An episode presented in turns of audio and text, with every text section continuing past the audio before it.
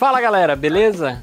Bom, estamos aqui mais uma vez com mais um episódio do The Bugs on the Table e hoje a gente vai falar sobre empreendedorismo tech, ou seja, como empreender na área de tecnologia.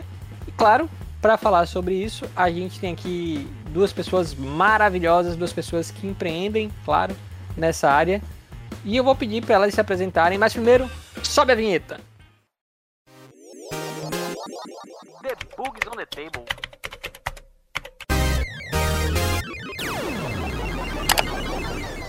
Bom, estamos aqui com Salvador Torres. Salvador é da Simples Vet, mas vou deixar para ele contar um pouquinho mais sobre quem é ele, o que ele faz e o que é a Simples Vet. Bem-vindo, Salva, tudo bom? Beleza, cara, tudo ótimo. Obrigado pelo convite. É, assim, eu sou um dos fundadores da Simples Vet. A Simples Vet é um sistema para gestão de clínicas veterinárias e pet shops.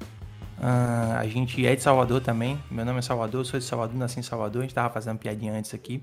Não podia deixar passar. É, e eu estou tentando empreender aí desde 2009 nessa área. E em 2013 a gente fundou a Simples Vet e está aí até hoje nela. Show, muito legal. Então aí temos anos de experiência para contar. Esse papo hoje vai ser muito legal. E também Muitas temos empresas quebradas no meio do caminho. Faz parte, eu também já fiz muito disso. Faz parte. É. E temos aqui também com a gente hoje Lissa, da techly.com.br. Então, já fazendo mexer aí, quem quiser acessar ou seguir no Instagram, arroba techly. Bem-vinda, Lissa, tudo bom? Fala, Juninho. Cavalheiros, é um prazer estar aqui com vocês. Tudo ótimo. E vamos falar mais sobre empreendedorismo. Conta um pouquinho pra gente, Lícia, sobre você e sobre a Tecli também, o que é, o que, é que você faz, como é que foi isso? Show. Bom, pre preciso dizer que quem não me conhece, eu vou contar um pouquinho da minha história. Eu sou da área de negócio, aliás, até então era da área de negócios e tecnologia, relacionamento com pessoas e tudo mais. Até que no segundo semestre do ano passado, 2020, eu decidi fazer minha transição de carreira por vários motivos que você pode inclusive acompanhar nas lives no canal do YouTube da própria Cubus Academy, onde eu conto com mais detalhes. Mas, além disso, eu decidi fazer minha transição de carreira, fiz todo um planejamento e fiz. Estou estudando o desenvolvimento de software e, em paralelo, eu decidi que eu também iria empreender na área, porque eu já tinha esse tino de negócios, tino mais comercial. Então, foi a minha decisão. Hoje eu desenvolvo aí três frentes. Trabalho como freelancer, criando novos sites, projetos para clientes. É, o TechLee também, que é um canal onde eu compartilho os meus conhecimentos, os meus erros e aprendizados também na tecnologia. E também tem um projeto meu em paralelo, que é como o Salvador falou, a gente está ali, né, procurando, tentando, experimentando, e em breve, quem sabe, eu posso contar um pouco mais de detalhes para vocês. Beleza, Alissa, valeu, bom demais. Vai ser bem legal esse papo aí. Salva, conta um pouquinho pra gente também é, sobre um pouquinho da sua história, né? Como é que você começou a empreender, o que, que você já tentou fazer. E no final, a Simples Vet, né? Exatamente o, o que é a Simples Vet e o que ela faz. Tá legal, cara. Assim, é, eu, eu sou formado em, nessa área de tecnologia, eu me formei em sistemas para a internet, é, lá em Aracaju, na, na Unite, na Unite, como diz o pessoal de lá. É, e a gente. Eu tinha dois colegas de trabalho lá na época que a gente decidiu, uh, em 2009, criar um, um, site de compra coletiva. Como todo mundo que sabia um pouquinho de programação naquela época é, tentou, tá? Então, assim, a gente recebeu até um, um, um, investimento na época, não sabia nem que era isso, não sabia nem que, que existia esse negócio de aposta e tudo mais. Mas foi bem legal. A gente estava no lugar errado, enfim, aprendeu várias coisas. Cada, cada negócio desse que não foi dando certo, fui tirando aprendizado, isso é uma coisa muito importante. Errar é, é, é, inerente, assim, não tem jeito, a gente vai errar. E tem que tirar o máximo possível desses erros, sabe? E depois, enfim, eu, teve um outro projeto na área de educação, também não deu certo. A gente começou, foi que aí eu voltei para Salvador, uh, reencontrei o pessoal que eu já tinha trabalhado antes, que é Josafá, né, que é um dos, um dos sócios da, da Simples Vet, um dos fundadores, e ele é o CEO hoje. A gente começou, é, eu fui convidado para a empresa que ele já tinha fundado com outro sócio, que era Fábio, E desde então a gente começou a fazer alguns projetos lá. Então tentou um projeto financeiro na época que estava nascendo é, Conta Azul, é, aquele outro lá, Zero Paper, enfim. Uh, funcionou bem pra caramba, a gente teve bastante acesso na época. É, tinham, sei lá, umas 15 mil contas criadas, mas a gente não, não monetizava, né? A gente não sabia como ganhar dinheiro com aquilo. É, e aí eu acho que esse é não sei se vou queimar muita pauta, mas é, o fato de não ter ninguém dedicado ao comercial de fato naquele projeto fez com que ele morresse, sabe? A gente usa hoje ele como como como sistema financeiro nosso mesmo, sabe? Tem um monte de gente que usa ainda, mas a gente fechou as portas e enfim, tá aí. E aí, enfim, teve um outro sistema depois e teve chegou no, no SimplesVet em 2013, que na época também não tinha muita coisa para para pet shop, clínica veterinária online, né? Uh, era, os sistemas eram, na sua maioria, desktop. E a gente criou o primeiro sistema, digamos assim. Tinha um, um ou outro, assim, tinha pouco. E a nossa, uma das maiores objeções da época era se, se minha internet caísse, né? O que é que eu faço? E hoje a gente nem pergunta mais isso, né? Então isso é bem legal, assim. Uh, e o Simplesvet vem crescendo desde então. Hoje a gente está com mais de 4.500 é, clínicas veterinárias e pet shops no Brasil todo, crescendo bastante. E é isso, é um, um resumão aí. Espero que não tenha me alongado muito. Que isso, pode ficar à vontade aí. É muito legal conhecer a história de empreendedores, é um tema que eu sou fanático também. E vou entrar na, na roda também. Eu, não, eu sei que eu não vou conseguir não contar experiências também, por ser um tema que eu é, gosto pode. muito. Eu comecei empreendendo dando aulas particulares, sempre gostei de, de dar aula. E foi meu primeiro empreendimento, assim. Foi quando eu vi que eu gostava disso, inclusive. Dava aula de física e matemática. Aqui na Bahia a gente chama de banca mesmo. Então é uma aula de reforço escolar. E eu comecei a ver que eu estava com bastante aluno, gostava muito do que fazia, fazia bem. Decidi abrir um curso de reforço, chamou Curso Exatas na época. O curso ainda existe, só eu que não dou mais aula lá, né? É, gostei muito, é uma coisa que eu fazia assim com muita paixão. Mas mais ou menos na mesma época eu fundei uma outra empresa também com, com outras pessoas chamada Cubus Tecnologia, que era uma desenvolvedora de software, ainda existe até hoje, mas também era uma empresa que criava outras empresas. Todos os sócios da Cubus Tecnologia também gostam muito de criar novos negócios e acabou virando uma empresa que, além de ser uma desenvolvedora de software, ela também cria negócios próprios. E aí um dos negócios que a gente criou, por exemplo, foi a startup ZigPay, que é um sistema de pagamentos para baladas. Então também passei por isso, sabe? A gente era um ponto de venda, né, para restaurantes, bares e grandes eventos que começou sendo completamente online e aí sempre tinha essa dúvida, né? se minha internet cair. Uhum. Foi um período que eu tive, entra muito no empreendedorismo, né? Eu tive que aprender sobre muito sobre conexão, internet, redes de uma maneira geral, para fazer essa coisa toda funcionar. Empreendedorismo é isso, né? O problema que tiver para resolver, a gente resolve. E por fim, mais recentemente, a gente fundou a Cubus Academy, no começo de 2020, que é uma escola de tecnologia, bem resumidamente. Uma escola para qualquer pessoa que queira aprender a programar ou se especializar não só em programação, mas em é, trabalhos de tecnologia. Beleza, vamos lá. É, eu queria saber de vocês, e aí primeiro de Lissa, como é que foi sua experiência empreendendo dentro da sua stack, né? Primeiro, qual é a sua stack e como foi sua experiência empreendendo dentro da sua stack? Show. Primeira coisa de tudo, é importante falar, né, reforçar que eu comecei no finalzinho do ano passado, então é, 2020, então não tenho todo o know-how, por exemplo, que o Salvador tem de anos de experiência. É, eu já tinha um background aí de, de negócios, de relacionamento com pessoas, de tecnologia de uma maneira mais assim superficial, que era tecnologia voltada para negócios, nada muito técnico. Então, quando eu decidi fazer a minha migração de carreira, eu já tinha o direcionamento que eu queria para uma área específica, eu queria ser front-end, principalmente por ter muito mais habilidade assim, é, ter, ser muito mais estimulada visualmente. Eu identifiquei que esse seria um, um nicho onde eu poderia atuar e que eu me sairia bem, que eu conseguiria desenvolver a minha, é, as minhas skills de uma maneira mais eficiente. Então, hoje em dia, a minha stack é majoritariamente front-end. Eu já desenvolvi aplicações com back-end também.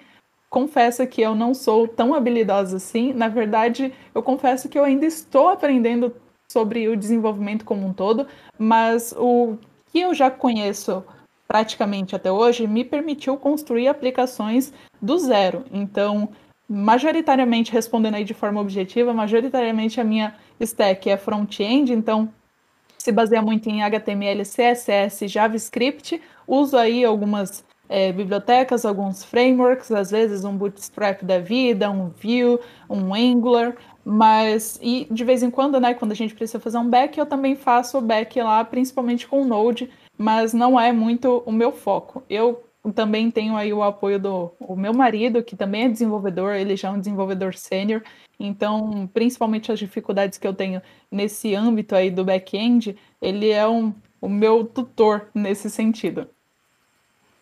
Legal. Posso te contar um segredo? Assim, eu, eu tô já há um, um pouquinho mais de tempo, não vou, não vou falar quanto tempo não, para não denunciar muito minha idade, é, mas assim, é, eu, até hoje eu tô aprendendo, então se preocupe é. não, você vai parar nunca de aprender, não. E a outra coisa é que assim, você já saiu bem na frente em relação, acho que a, a, a média dos desenvolvedores e desenvolvedoras que eu vejo, que é você já tinha habilidades, digamos assim, é, é, não técnicas, né? Hum, pelo que você conta, isso é, é, adianta muito a vida, assim, adianta muito. Até para você aprender coisas técnicas, isso é bom, entendeu? Mas para empreender é mais importante ainda. Acho que a maioria das startups que eu vi que não, não deu certo por algum motivo foi por conta de que só tinha gente que sabia codificar, entendeu? Não tinha ninguém que tinha habilidades extras. E justamente Opa. por isso, viu? Desculpa interromper, Juninho, mas justamente por isso, é, Salvador, falando assim contigo, eu trabalhava numa consultoria de tecnologia anteriormente e eu gostava muito de interagir então, com você sabe. Você sabe então o que, que está passando, você sabe. Eu sei, sei bem. Os, eu gostava muito de interagir com o time de desenvolvimento. Não estou é, genera, generalizando aqui, mas a maioria uhum. dos desenvolvedores eles preferem ficar ali na máquina deles, codando, é, no máximo participando de uma reunião de sprint, alguma coisa assim. E quando eu descobri que é, eu poderia me comunicar de uma maneira mais assertiva com eles, de construir coisas junto com eles, foi onde eu realmente decidi uh, me especializar nessa área e isso tem feito muito bem para mim em diversos aspectos, não só profissional, mas pessoal também. E eu acredito que é, existe essa via de mão dupla, né? Ah, eu acredito que quem é de negócios e quer entender sobre mais, mais sobre tecnologia, vale super a pena estudar um pouco mais sobre desenvolvimento. E quem é do desenvolvimento também não pode ficar só atrelado nessa parte uh, técnica. Precisa sim desenvolver soft skills de comunicação, de vendas, é, de, de trabalho em equipe e tudo mais. Então, Salvador, eu acho assim que eu e você poderíamos, por exemplo, formar uma stack. Você aí com todo o seu conhecimento de técnico e eu iria com a parte de negócios, então acho que já era um bom negócio, né? É, com certeza. Com certeza. Isso, isso é. deixa eu só dar um spoiler aqui, que assim, isso foi uma das coisas que é, é, fez, é, ajudou muito a simplicidade dar certo, foi cada um é, ficar responsável por algum, por uma área da empresa, tá? Então, é, eu estava desenvolvendo, é, Josafá na época estava desenvolvendo comigo também, mas mais ligado a produto e marketing, e Fábio com, é, com comercial. Então, tipo assim, é, não, dava para os três ficarem codificando ali, sabe? Não tinha jeito. Então é isso, tem que ter separação de, de papel assim muito clara. Claro, no começo você faz tudo. Eu vendia, atendia telefone, fazia cafezinho, enfim, até hoje eu faço, mas enfim, é isso aí. O famoso faz tudo. Exatamente. Na Cubus foi a mesma coisa, assim. No começo a gente é, tomou alguns calotes, muito por falha de comunicação também, muitas falhas nossas.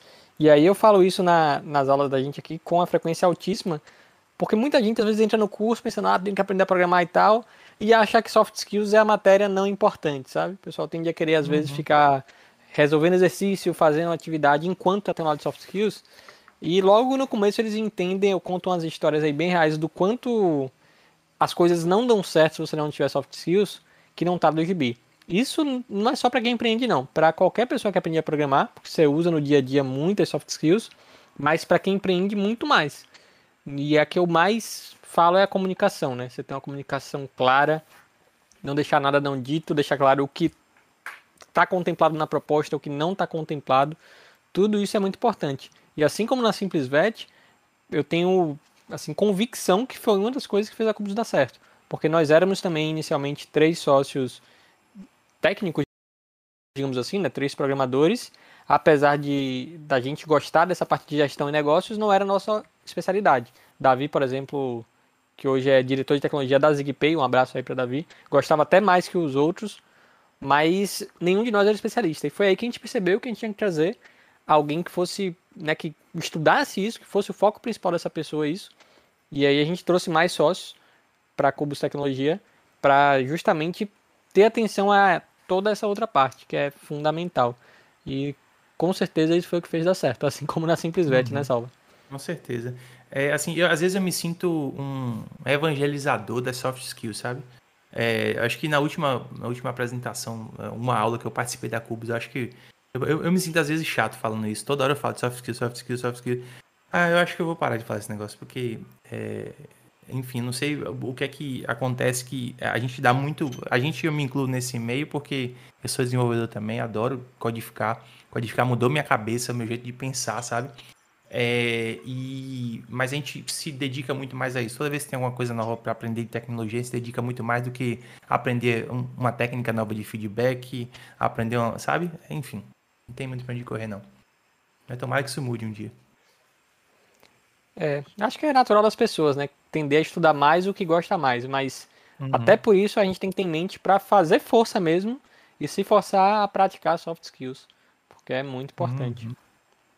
Agora, só respondendo sua pergunta, Juninho, que foi o seguinte, como é, enfim, minha stack e tudo mais, é, basicamente, desde o começo, é, eu acho que foi PHP, enfim, aí o, o, o, o front, digamos assim, foi mudando ao longo do tempo mas é, eu sou apaixonado por Vue.js, mas eu gosto mais da parte de back-end. É assim, é uma das coisas que, é, sei lá, pegar um problema e, e modelar o, como é que aquilo vai se comportar no, no banco de dados, enfim, fazer back-end, eu acho fazer as APIs, eu acho assim fantástico. Então, basicamente minha stack é essa, desde o começo, assim, PHP, Vue, e aí no meio do caminho muita coisa foi entrando, Node, algumas coisas em Python, é, enfim, React eu nunca me dei muito bem com ele, mas é, é, não é nem por questão de não gostar, não. É só porque eu não tive a oportunidade mesmo. Então, mas assim, eu acho que essa é minha stack básica. Legal, legal. É, e sobre negócios aqui, uma coisa que sempre me perguntam sobre a Cubus e acho que para todo empreendedor é como é que surgiu a ideia, né? Geralmente, uma empresa, geralmente não, sempre uma empresa está aí para resolver algum problema. Alguém tem algum problema e fala, porra, preciso de alguém para me ajudar aqui a, a, resolver isso aqui. E aí contrata uma empresa. No caso da SimplesVet, de onde é que surgiu a ideia? Como é que vocês falaram? Pô, caramba, tá faltando aí realmente um sistema que ajude, não sei, quem tem pet shop a gerir o negócio. De onde é que surgiu? Tá, a história é um pouquinho longa, eu vou tentar encurtar. É... Josafá, que é um dos sócios, né, é o CEO da empresa hoje, ele é, a irmã dele tem uma clínica que tem, sei lá, uns 20 anos já de existência. Já tinha uns 15 anos na época que a gente começou Simplesmente, então por aí você tira. Né? Deve ter uns 20 e tantos anos já. É, e a esposa de Josafá, uma época, trabalhou nessa clínica. É, e todo dia, assim, ela voltava para casa desesperada porque o sistema era ruim. Então ela pegava o backup do sistema, levava para casa, a Josa pegava aquilo ali, é, é, enfim, gerava planilha, tentava extrair algum tipo de informação daquele sistema desktop antigo que ela usava, né?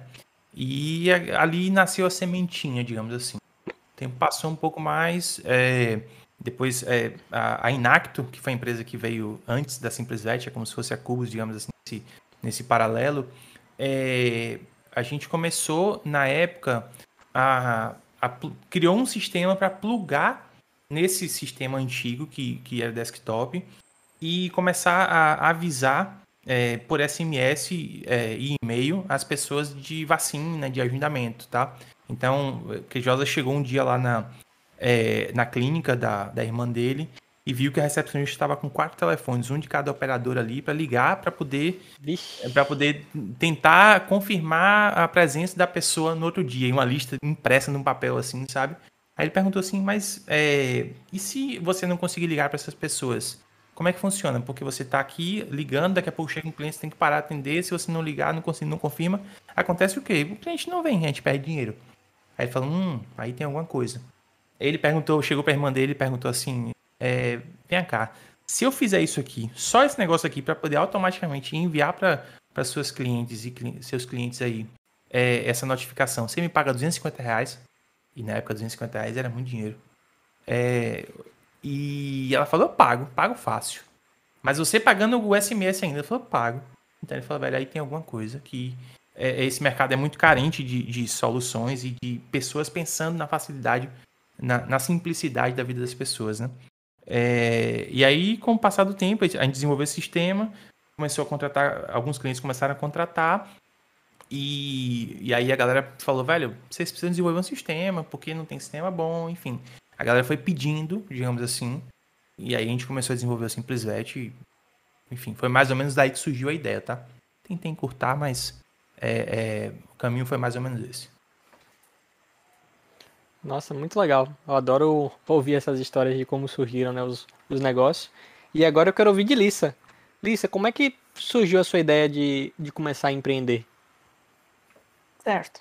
Bom, primeira coisa de tudo, digamos que a ideia não era especificamente o que eu estou fazendo agora. Estou fazendo muitos testes ainda, estou nessa fase de testes, mas primeiro que é, no, quando eu decidi fazer minha transição de carreira, eu entendi que eu precisaria, eu quis focar toda a minha energia nessa nova empreitada aí. Então, é o que eu costumo dizer sempre, assim. Eu tinha um emprego estável, eu estava indo muito bem nele, tinha feedback positivo, inclusive. E então, era um momento ótimo para eu continuar crescendo na empresa, tinha várias oportunidade, oportunidades lá. Mas chegou um momento que eu tomei essa decisão assim de, de realmente é, focar no entendimento técnico. E eu entendi que se eu quisesse rampar, ou seja, acelerar o meu aprendizado, é, eu teria que focar minha energia, não ficar catalisando em várias atividades diferentes do meu trabalho normal, os meus estudos à parte, porque eu já estava alguns meses antes é, estudando é, à noite, fazendo bootcamps, participando de hackathon e tudo mais, e eu estava catalisando minha energia. Então, inclusive, isso é uma coisa que eu falo bastante no TechLee. É, uma, um dia desses, uma garota me perguntou, falou, Lisa, eu estou estudando para ser é, concurso público e ao mesmo tempo para ser desenvolvedora. Assim, cada um tem a oportunidade de escolha que desejar, né? Nós temos o direcionamento de vida, cada um tem o seu. Mas eu, sempre que eu posso, eu dou uma. Eu falo da minha experiência. Então eu até indiquei para essa garota que ela escolhesse um e que unisse a energia dela em um só lugar. Inclusive, hoje mesmo ela me mandou uma mensagem falando que ela tinha deixado de estudar para o concurso público por conta dela mesma e passou a se, se empenhar totalmente para a área de desenvolvimento, porque é o que ela quer seguir, já está fazendo até planos para ir para a Europa. Eu falei, menina, tá acelerada, hein? Bom, mas o que eu quero dizer é isso, a gente precisa primeiro focar nossa energia, foi o que eu fiz. Eu pedi demissão do meu trabalho estável que eu tinha. Antes disso, fiz um planejamento e tudo mais. Eu posso falar um pouco mais adiante para não estender muito aqui a resposta. Mas a minha necessidade foi: eu quero colocar em prática o que eu estou aprendendo todos os dias.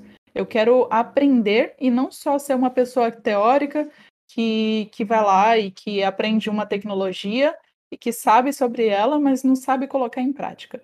Então, e ao mesmo tempo, eu não queria é, já começar a trabalhar um, em um projeto fixo. Eu queria experimentar, eu queria entender como que funcionava. Então, o que eu fiz foi é, me organizei em todos os sentidos, financeiramente, profissionalmente, é, pessoalmente. Pedi demissão e aí foi onde eu comecei a construir coisas. Pra, fiz projetos pessoais, e identifiquei que aquilo era, era. Eu gostava muito de fazer aquilo, de pegar pequenos projetos, pequenos desafios e tocar adiante. E depois disso eu comecei aí também construir projetos é, externos para amigos. Não, claro, né? A gente sempre fala assim, quando a gente está começando a carreira de desenvolvedor, é claro que sempre tem algum amigo, alguém assim que você vê uma necessidade ou que às vezes te procura. No meu caso, ninguém me procurou assim de ser amigo, parente. Ah, faz um sistema para mim apesar de que eu acredito que esse momento vai chegar em algum instante, mas é, partiu muito mais de mim, sabe? Eu acabei construindo algumas coisas porque eu via, enxergava necessidade. A gente que, que é, tem um olhar para os negócios, a gente acaba também identificando, juntando esse conhecimento técnico, a gente acaba identificando muitas oportunidades, assim. Por exemplo, um dia desses eu estava no restaurante com meu marido e a gente, é, o garçom veio e falou assim: Olha, se você quiser, é só fazer a leitura do QR Code e você já tem acesso ao cardápio, então posso trazer o cardápio físico aqui. A gente, não, não, a gente prefere o, o QR Code, né?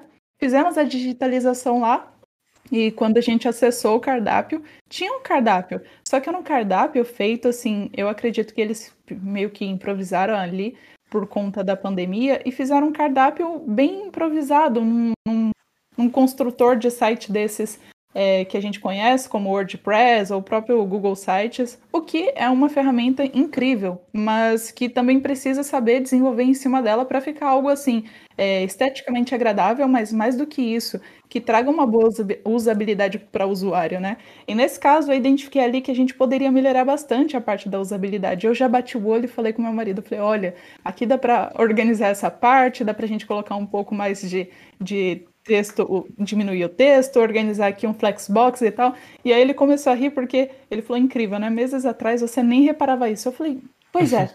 A gente fica com, parece que o olhar vai começando a ficar treinado, sabe? Sim, então, começa a enxergar hoje... Matrix. É isso. Exato.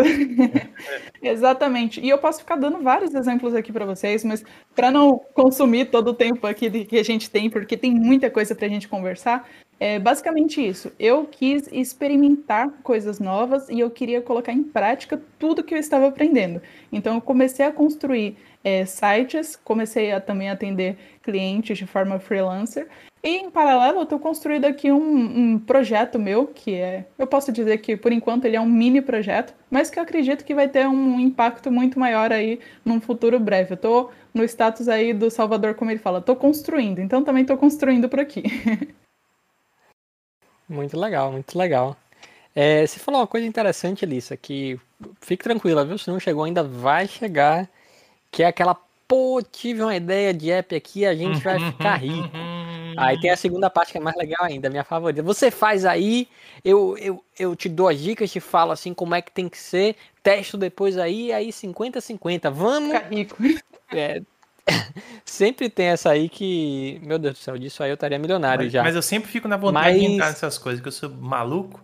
Eu mas é, é, porque assim, geralmente é que a ideia já não, não vale nada, né? Ideia, uma ideia sem execução não vale nada. É. Mas assim, é, é porque essa, essa vontade de empreender do brasileiro é, é, muito massa isso, de enxergar os problemas e tudo mais. Só que o problema, em geral, das pessoas é a execução daquilo. As pessoas geralmente não têm a resiliência para poder executar aquilo. Ou para poder passar por todos os problemas que, que vão passar no, no meio do caminho de empreender, sacou? Então, é muito fácil ter ideia. Mas difícil é executar. Perfeito.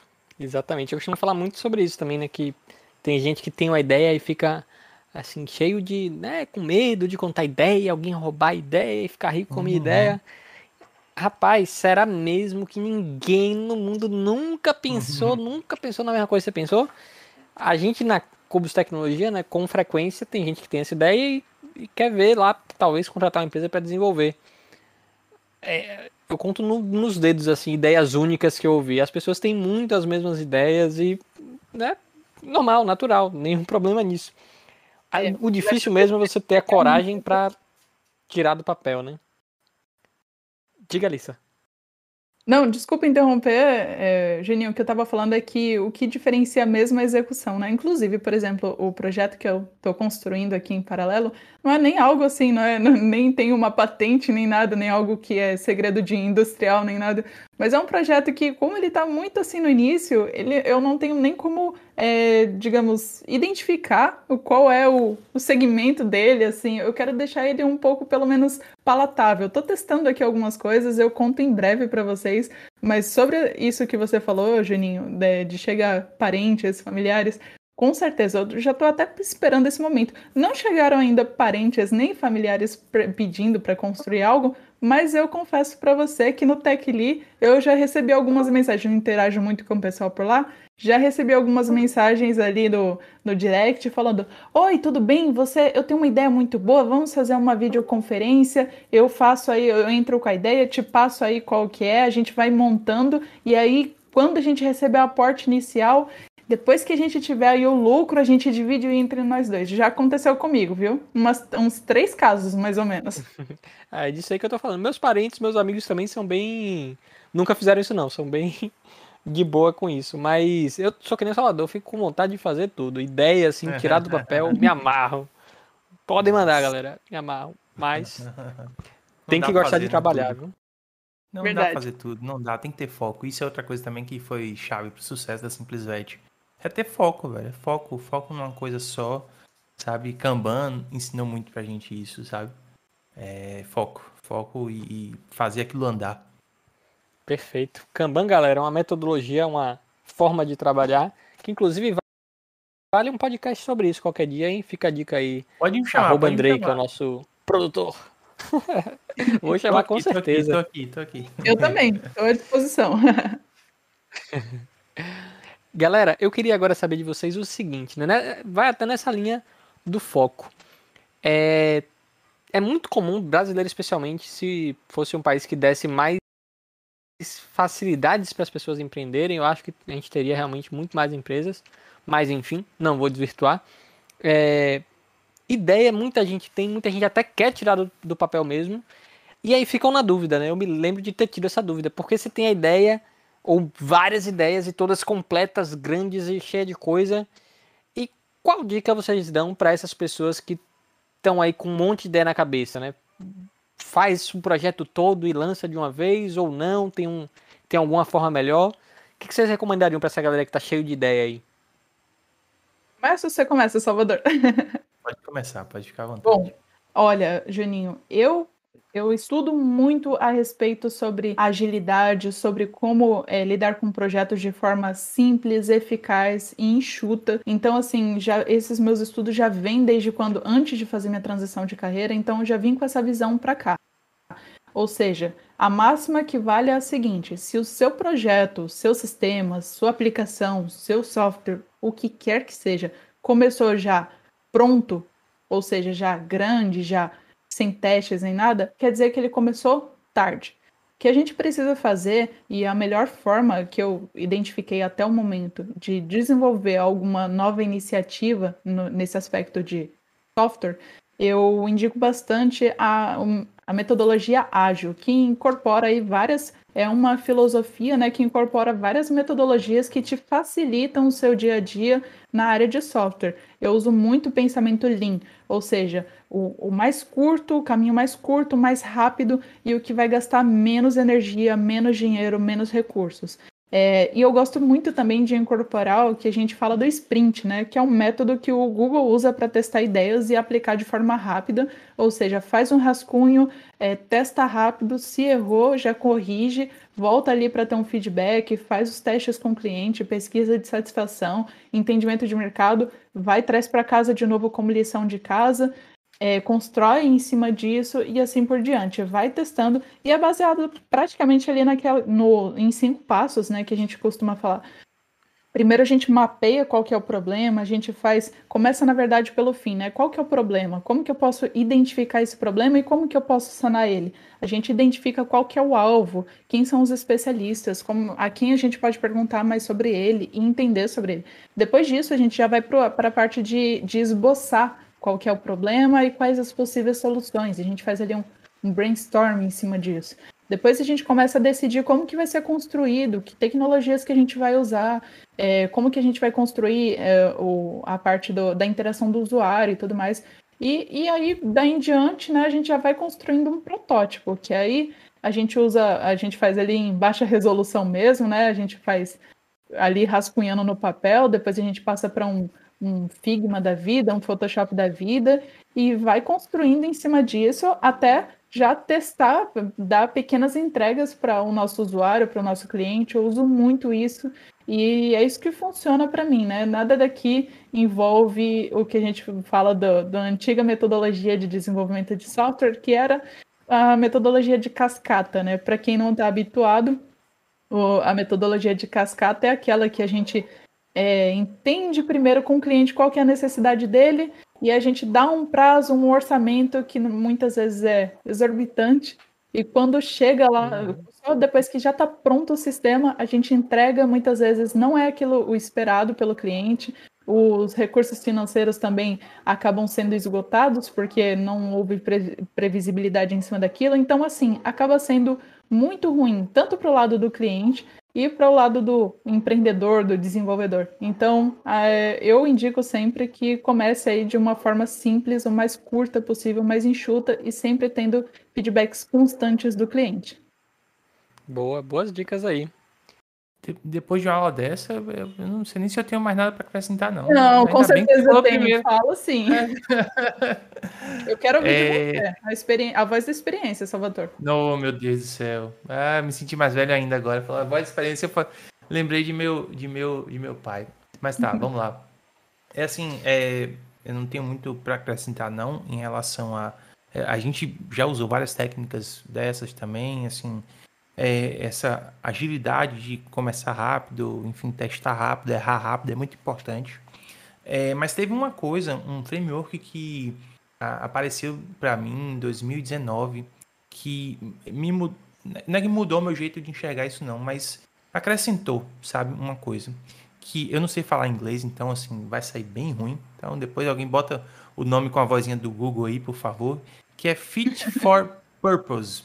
Eu não sei como é que se pronuncia a propósito, mas assim, é, tem a ver com você encontrar o porquê que as pessoas estão fazendo aquilo ali e você, digamos assim, atuar nisso, ser mais eficaz. É, a gente, quando fala de Kanban, essas coisas, a gente pensa muito em ser eficiente, rápido, fazer rápido, é, ser ágil, né? É diferente de ser rápido, mas esse caso aqui, é, esse, essa, esse framework ajuda muito a você acertar de fato o que fazer. Então foi uma coisa que eu achei bem legal. É, a gente usou para algumas coisas aqui de teste e tudo mais. Não chegou a, a, a, a usar e até o final com o método, digamos assim. Só que foi isso. Para mim foi acender um alerta que assim, não adianta você fazer muito bem feito alguma coisa que não precisava ser feita. Né? Então, assim, é, você ser eficaz nesse caso é muito importante também. Então, acho uma dor de fato que as pessoas tenham, e tente resolver aquilo ali, entendeu? Então, tipo assim, é, é, queria acrescentar só essa questão da eficácia. Perfeito, Salva. Eu vou acrescentar aí também um. Tem que recomendar, né? É, é o maior clichê que tem uhum. das startups e de. MVP? Não. Ele mesmo. Ah, é. Não tem tava demorando, falar, né? tava demorando.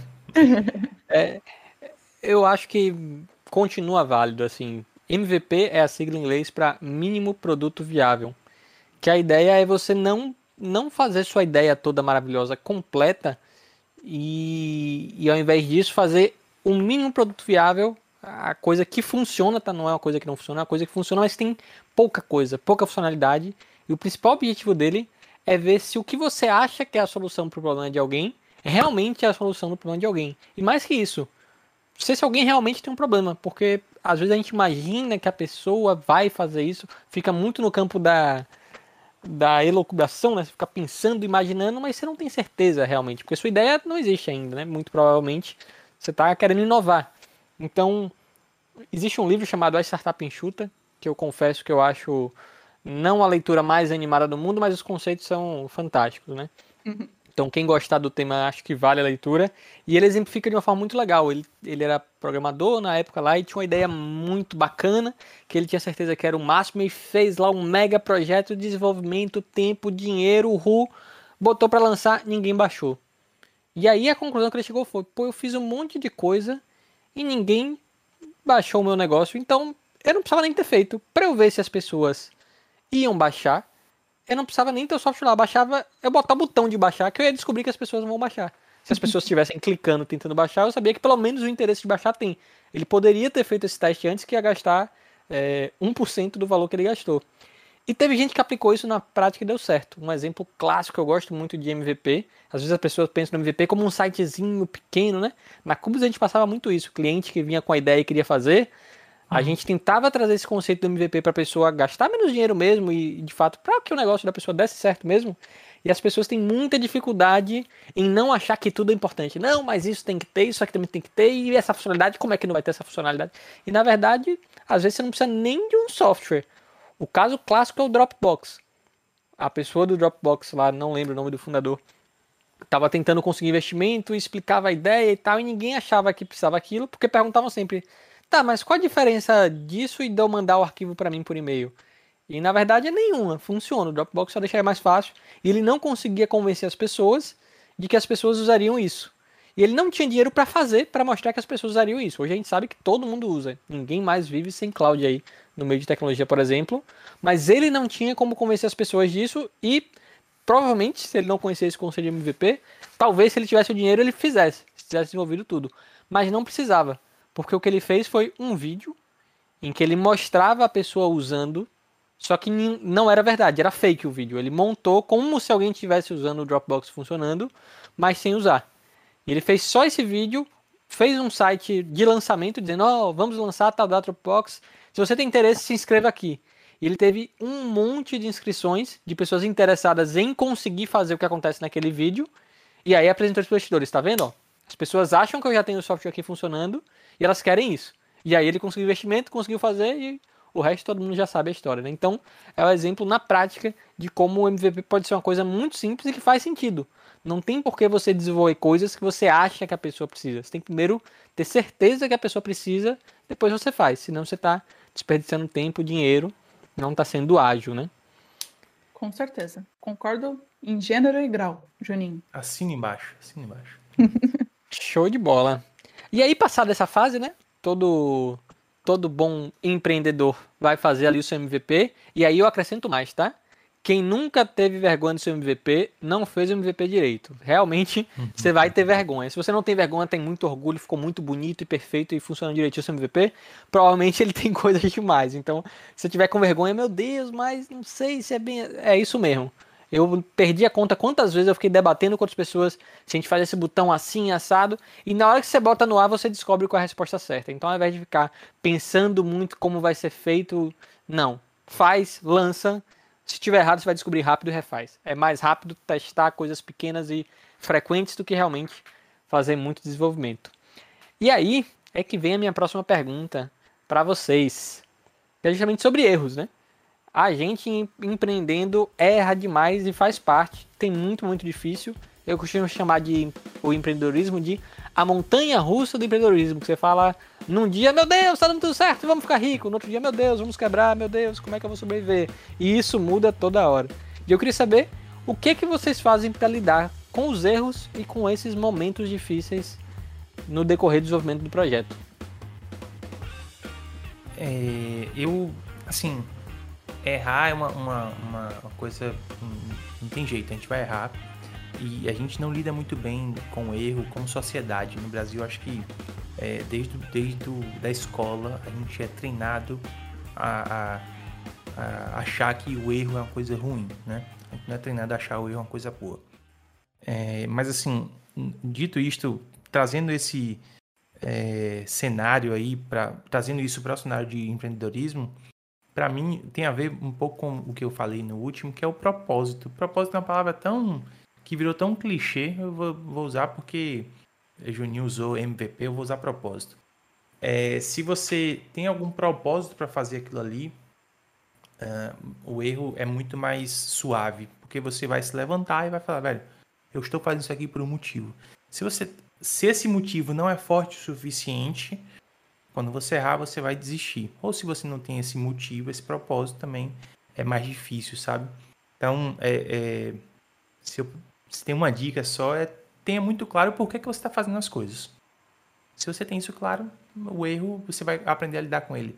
No começo dói, errar dói, não é, não é uma coisa legal não. Mas depois você começa a entender, velho, pô, não, não vou morrer se errar, sabe? É quer dizer, a não ser que você tenha planejando, projetando um avião, aí talvez você morra. Mas assim, é, de, de resto, acho que assim, nosso universo aqui de desenvolvimento de software e tudo mais de maneira mais sei lá, tá fazendo um aplicativo para uma padaria de, de, de, um tio, sei lá, assim, não vai morrer, entendeu? Então, eu acho que é isso. É, o porquê das coisas, por que você está fazendo aquilo ali. Bem demais. Nossa, excelente discurso, concordo com tudo. E você, Elissa? Olha, eu confesso para você que os meus erros, é, eles vão desde apesar de é, ter um background na área de negócios, os meus erros eles são majoritariamente, como eu sempre falo, né, os bugs que nunca somem do caminho da gente. E, mas também muitos erros assim de questão de, por exemplo, às vezes não conseguir estimar o tempo certo de entrega do projeto, por exemplo. É, no começo também muito, muita questão relacionada a como estimar o valor certo, não cobrar, não ser, é, não extrapolar um valor que é realmente o devido, ou como é, realmente rentabilizar o meu trabalho, como que eu poderia eh, cobrar um preço justo pelo que eu estava executando. Enfim, é, vários outros tipos de erros. Estou falando aqui só alguns, mas esses são os principais aí. Existem momentos difíceis, sim, e na verdade, para mim, é exatamente como você falou, Juninho. Um dia a gente está falando, caramba, quantos negócios novos, contratos, está dando tudo certo. No dia seguinte você já está falando, será que eu realmente estou no lugar certo? Será... Ou se questiona, por exemplo, será que eu devia ter feito transição de carreira e tudo mais?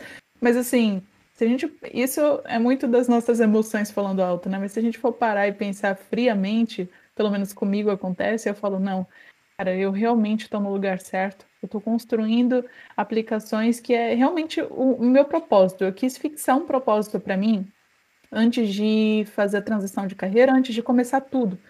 E para mim o meu propósito foi o seguinte: é construir aplicações visualmente agradáveis e que, acima de tudo, fossem úteis, que facilitassem a vida das pessoas, é, usando código. Eu, tanto que eu espalho isso no meu GitHub, tem em todo lugar. É, eu coloco para eu mesmo olhar e eu não esquecer por que, que eu estou fazendo o que eu estou fazendo. Acho que quando você tem um porquê forte, é, meu, pode vir o que vier. Assim, vem as dificuldades, vem, você comete os erros, você vê os problemas surgindo na sua frente, muitos causados por você, outros não. Mas quando você tem um porquê forte, é como vocês mesmos falaram, é o propósito, né? Ele faz com que você lembre o porquê você começou. Então, não estou falando que não tem um momento de, de quase depressão aí, que surgem momentos muito deprimentes, mas é isso que segura a gente firme aí de uma forma da gente não desistir do nosso propósito. Eu acho que esse é o principal. Posso acrescentar uma coisa aí, Juninho e, e? Claro. Assim, vontade. É, hoje, hoje pela manhã, é, tava tomando café com minha esposa e a gente faz, tem vários papos cabeça assim no café da manhã, um negócio muito, muito engraçado. A gente falou até que a gente devia começar a gravar esses negócios e publicar, porque. e hoje a gente tava falando sobre.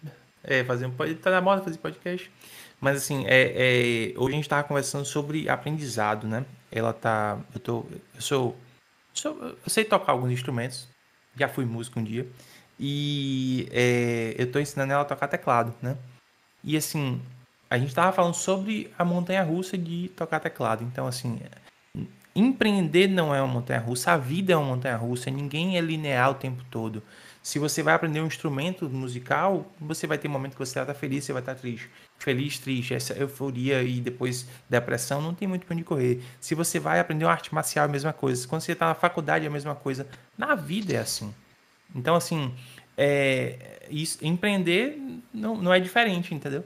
Então, essa, eu acho que essa montanha russa, ela é mais, é, digamos assim, ela é, ela é maior, né? Você sobe mais e desce mais, eu acho talvez porque envolve a sua vida, ou envolve talvez o seu propósito de vida, envolve dinheiro.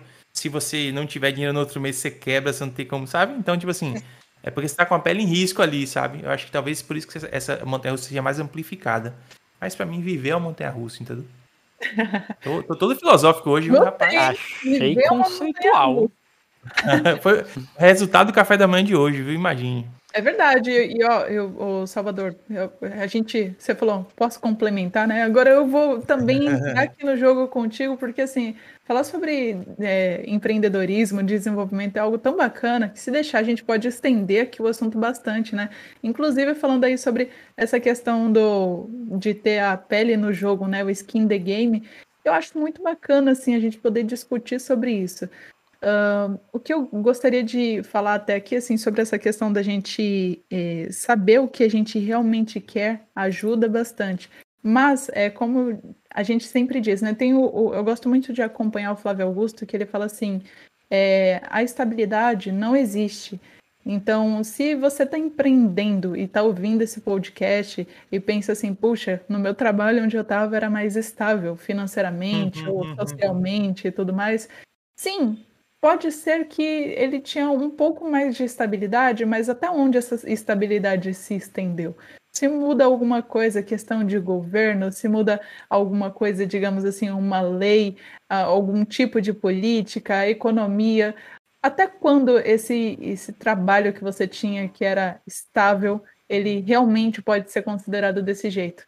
Então, é como o Juninho falou, né? A vida, o Salvador, é, quer dizer, que falou, a vida é uma montanha russa. E é verdade. Independente de onde você está, em algum momento você está num trabalho CLT, se você é uma pessoa jurídica, se você é autônomo, enfim, você vai passar por é, momentos de altos e baixos. A questão é só que o empreendedorismo é um pouco mais divertido porque a montanha russa é mais alta e mais baixa. mais intenso. Exatamente. Divertido às vezes não. Às vezes, às vezes a brincadeira não fica tão divertida assim. É. Divertido só quando tá na alta, né? Quando tá na baixa. É. E quando vem aqui Depois que você passa da baixa. É, depois que você passa da baixa, você fala, ufa, passei. Aí fica, boni fica bonito mesmo. Uhum, fica oh. bonito mesmo. Bom, galera, para fechar, eu acho que é legal assim. Tem muita gente que tá na dúvida se vai empreender ou não. Eu me lembro perfeitamente do dia que eu estava nessa dúvida. Né? Tinha um emprego também, assim como Lissa estável e com boas perspectivas, mas faltava o que Salvador falou, propósito. Assim, eu era aquele cara que chegava no trabalho, contava a hora do almoço, ficava no, no almoço até a hora de voltar e voltava que nem meme de internet. 17h56 já estava assim, ó, com a mochila nas costas e em posição de corrida para sair correndo, porque eu realmente não curtia o que eu fazia.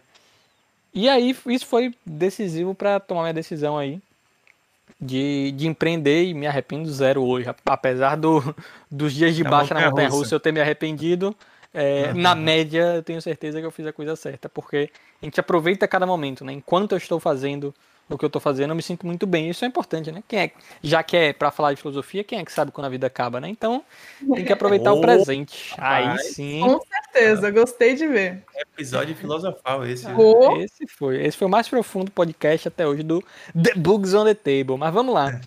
É, dica para quem tá nessa dúvida se vai empreender ou não, ou para quem já tá começando a empreender, que dica você tá para essa galera que tá começando? Vamos começar por Lissa que lembra disso com mais frescor na memória, né, Lisa? Que dica você dá para essa galera?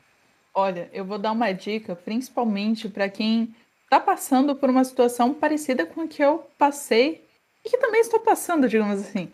É, se você está fazendo uma transição de carreira para a área de tecnologia e não pretende trabalhar no, como um desenvolvedor, uma desenvolvedora CLT, uma empresa, você já quer criar o seu próprio negócio, as dicas que eu dou para você são as seguintes.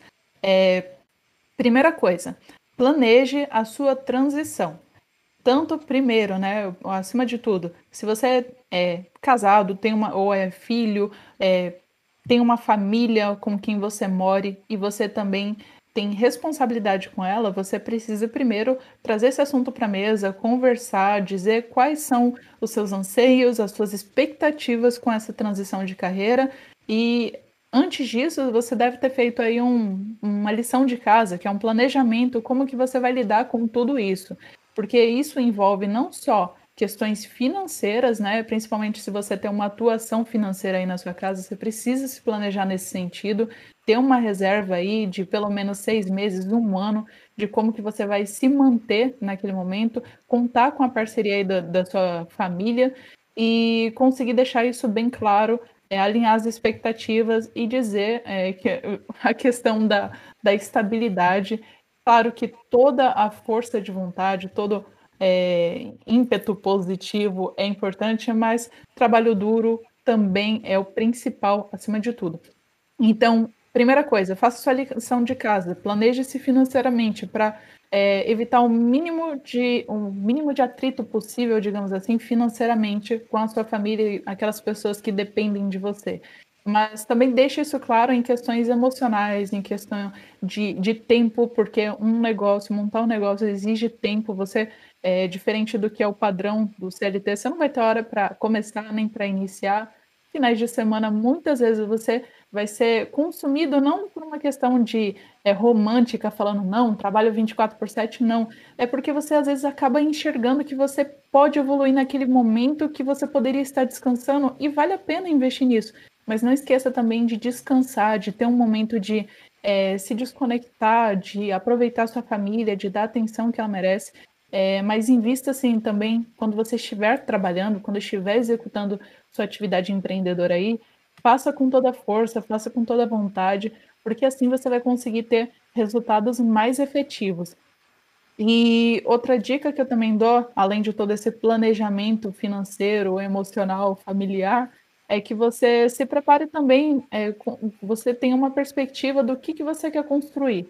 É, se você quer testar, se você já tem alguma forma de construir algo e rentabilizar aquilo, já para você, como o próprio Juninho falou, o Salvador falou, ter um MVP ali da forma como você vai construir projetos e como você também vai trazer dinheiro para sua empresa, porque uma empresa só existe, o principal objetivo, é claro, que é o propósito dela, que muitas vezes é ajudar pessoas, que muitas vezes é melhorar o fator de sustentabilidade, enfim, várias, várias questões, mas acima de tudo, uma empresa só existe se ela for sustentada financeiramente. Então, como que você uhum. vai estabilizar o seu negócio? Enfim, Estou colocando aqui alguns pontos essenciais para quem está iniciando aí nessa jornada. Eu acredito que o Salvador pode complementar de uma maneira muito melhor. Eu já abri um Trello aqui e já botei o checklist. é, é, assim, eu, eu, eu assino embaixo todas essas dicas, digamos assim. Eu acho que todas fazem sentido. É, e, e, tem duas coisas só que em relação a empreender que para mim assim que de alguma maneira tá no que você falou, que é tolerância ao risco. Isso é uma coisa que é muito, muito importante para você conseguir ter sucesso. Assim, é, é, é, muito menos estável do que um emprego, por exemplo, realmente. Não que o emprego seja muito estável, mas ter tolerância ao risco é uma coisa importante. Se você não tem muita tolerância ao risco, é, tem essa transição assim, tem que ser muito mais gradativa. É, gostar de resolver problema é, não tem pra onde correr, a gente já falou também, né? Só que assim, Nunca tava. É muito mais tranquilo. Eu digo, viu, Juninho? Tem até.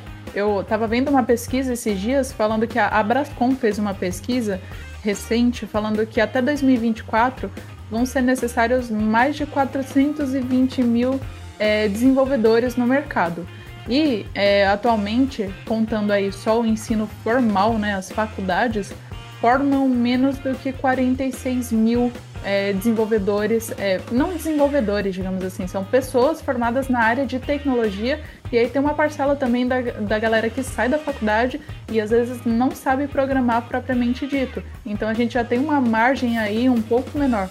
Então, assim, uhum. oportunidades, resumindo de forma aí prática, oportunidades é o que não falta no mercado e para suprir essa necessidade do mercado também em relação à formação de desenvolvedores, mais do que faculdade, está aí a Cubus Academy, por exemplo, para formar oh, novos oh, devs, né? Já puxando um gancho aqui, ó, fazendo a propaganda.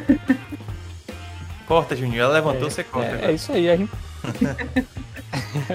Perfeito, mas é isso aí mesmo, a gente está aqui para isso. Foi por isso que a gente surgiu, inclusive, né? A gente precisava formar mais gente para o mercado, para a própria Cubus Tecnologia. Na Simples Vet também, se quiser aí divulgar, salva. Vagas abertas também. Uhum. É, é verdade. Com certeza. No LinkedIn, quem quiser mandar uma mensagem lá, tem vaga aberta. É, eu sempre costumo dizer que vaga para gente boa tem o tempo todo.